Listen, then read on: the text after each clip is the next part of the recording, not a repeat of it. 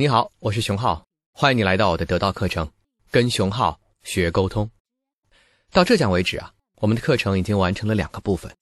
第一个部分是原则，我们讨论了结构问题、性质问题、目标问题和风格问题。第二个部分是主脉，我们给你讲解了哈佛原则谈判的基本框架。从今天开始，我们进入到第三部分，拓展。所谓拓展，就是拓宽和强化你对多元人际沟通情境的思考和实践能力，让你能够更好的实现沟通目标。在拓展部分，我们会具体教授三个情境，分别是决定权在对方的说服情境，决定权在第三方的辩论情境，以及通过了解一些冲突管理的方法，能够帮助你学习处理沟通中出现摩擦，消除那些在对话中的负面影响。从而更全面的提升和保障沟通的品质。让我们从说服问题开始。说服的第一次课，我将为你介绍三个大问题：什么是说服？说服的定义问题？为什么用说服？说服的场景问题？以及怎么说服？说服的策略问题。什么是说服？说服是一种在特定情境下的对话与沟通策略。这种情境是希望对方做出配合和行为的改变，但遗憾的是，你没有办法对对方施加控制，你没有办法操控，于是我们就只能退而求其次，对对方施加影响。按照朗文英文字典的定义，所谓的施加影响是这样的一种力量，这种力量会影响一个人或事物的发展、行为的方式或思考，但却不去调动那种直接的暴力或者对对方的控制力。人生不如意啊，十之八九。如果我们在人生的常态中，我们一定会发现自己没有办法全然控制的情境。如果我们没有办法控制或自我决定，这并不意味着我们便只能无所事事，我们依然有可能对对方施加影响。所以，说服它实际上是一种对影响力的调动。当我们没有控制权，我们便需要去使用说服。让我们再来看一看说服的运用场景。粗略的分，我们需要调动说服能力的场景大致分成两种。第一，你没有独占的资源和能力。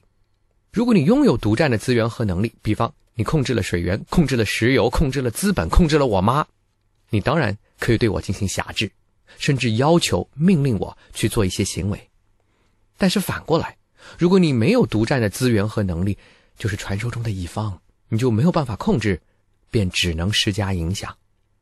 这就是你需要运用说服的第一种情境，你没有独占的资源与能力。第二种情况叫你没有控制的合法性。什么是控制的合法性？按照德国大思想家马克思韦伯的概括，合法性可能有三种来源。如果你拥有这三种来源之一种，你就可以施予命令进行控制。这三种来源分别是传统合法性、法理合法性和。超凡合法性，传统合法性是指我对你的控制力量来自某种传统当中的继受、继承的继、授权的授。比方说，我们在同一个大公司当中工作，但我很特别，我是大老板的儿子。那当我们开会做决策的时候，你会发现整个局势当中，我有一种隐隐的操控与控制。这种力量不来自于我的能力，而来自于对传统的继受。大家对我都会礼让三分。因为我从我爸爸那里继承或者荣获了某种权利。第二种叫法理合法性。所谓法理合法性，就是我今天对你进行控制，其力量来自于某种理性化的规则框架的赋权。同样是一个大公司，我们今天还是开会来讨论一个议题，但是一开始我们说，哎，今天我们选出一个伙伴做我们的主持人吧，他来领导我们讨论。如果时间有什么不对的地方，如果程序有瑕疵，如果跑偏了。他就必须把我们拽回来，来，我们看看谁合适。然后大家提议说：“哎，老王比较合适，因为老王在这方面特别有经验。”然后大家问：“哎，大家同意吗？同意老王今天做我们控场的举手。”哎，大家一起举手。你会发现，老王被选中了。老王在事后的讨论过程中，就会对今天的局势施加权力的控制。为什么？因为他已经获得了某种法理程序的授权，这就叫法理合法性。一个人对局势的操控，对别人的要求，来自于一个理性化的规则框架。第三种叫超凡合法性。超凡合法性英文叫 charisma，克里斯玛。这个词本身的含义是魅力、着迷、神所赋予的某种力量，它来自于对别人的崇拜和追随。韦伯认为，超凡合法性它完全是依赖人们对领袖的某种信仰，他必须不断的去创造奇迹和开辟英雄之旅，他会赢得追随者。超凡合法性这种权利的来源，它携带着某种强烈和炙热的感情色彩，它是非理性的，它不是寄售，也不是来自典章制度，而是依据某种神秘力量的启发。我们可以看一看这个世界的某些著名的商业领袖，他们的身上都洋溢着独特而强烈的人格魅力。克里斯玛。所以，你可以在沟通中用这个清单检查一下自己。如果在对话时没有传统为你背书，没有程序和规则给你赋权，你也没有那种振臂一呼应者云集的独特魅力。相反的，如果你振臂一呼，隔壁的同事会敲敲你的门说：“哎哎哎，说话能不能小声点？”那你就没有合法性。如果你没有合法性，你就没有办法进行支配和控制。那你在沟通中。就只能进行说服。是的，如果你能支配和控制，你便不需要学习说服。换言之，你如果占有了资源和拥有独特的能力，如果你拥有合法性的背书，你就可以直接去命令、去要求。但如果没有，这就是说服的运用场景。所以，说服在职场当中也被称之为非职权影响力。所谓非职权，其实是原因，我们没有上下级的关系。而影响力则是指在这种情境中你不得不采取的对话策略。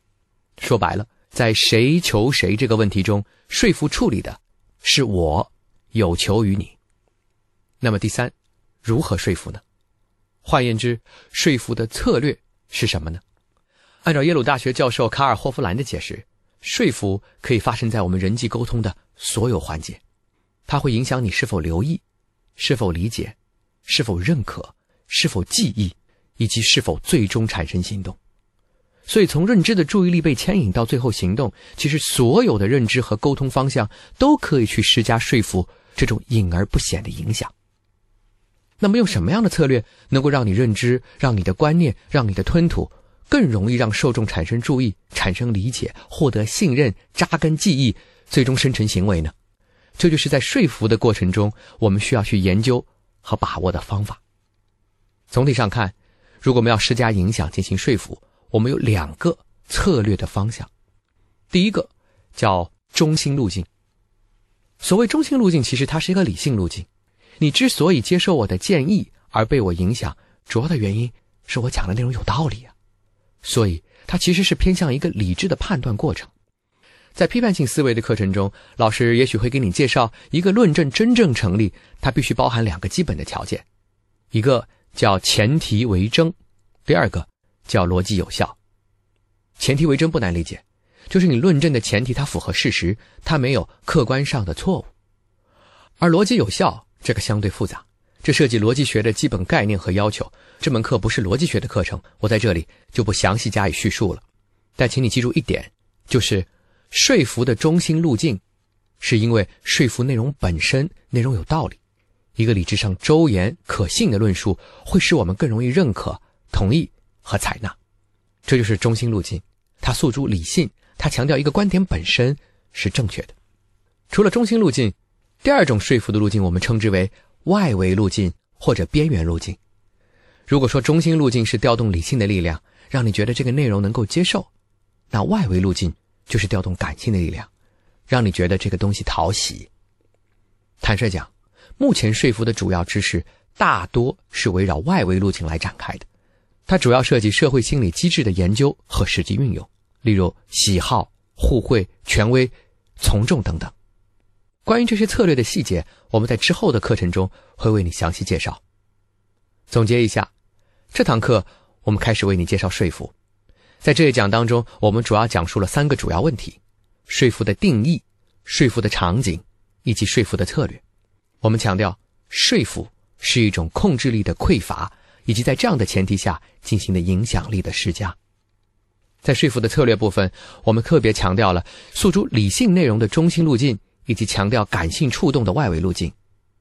在这堂课的最后，我给你留一个思考题，请你检查一下日常当中的说服场景，无论是广告、文宣，还是那些精彩的表达，你能不能够想到一些用中心路径制胜的说服表达呢？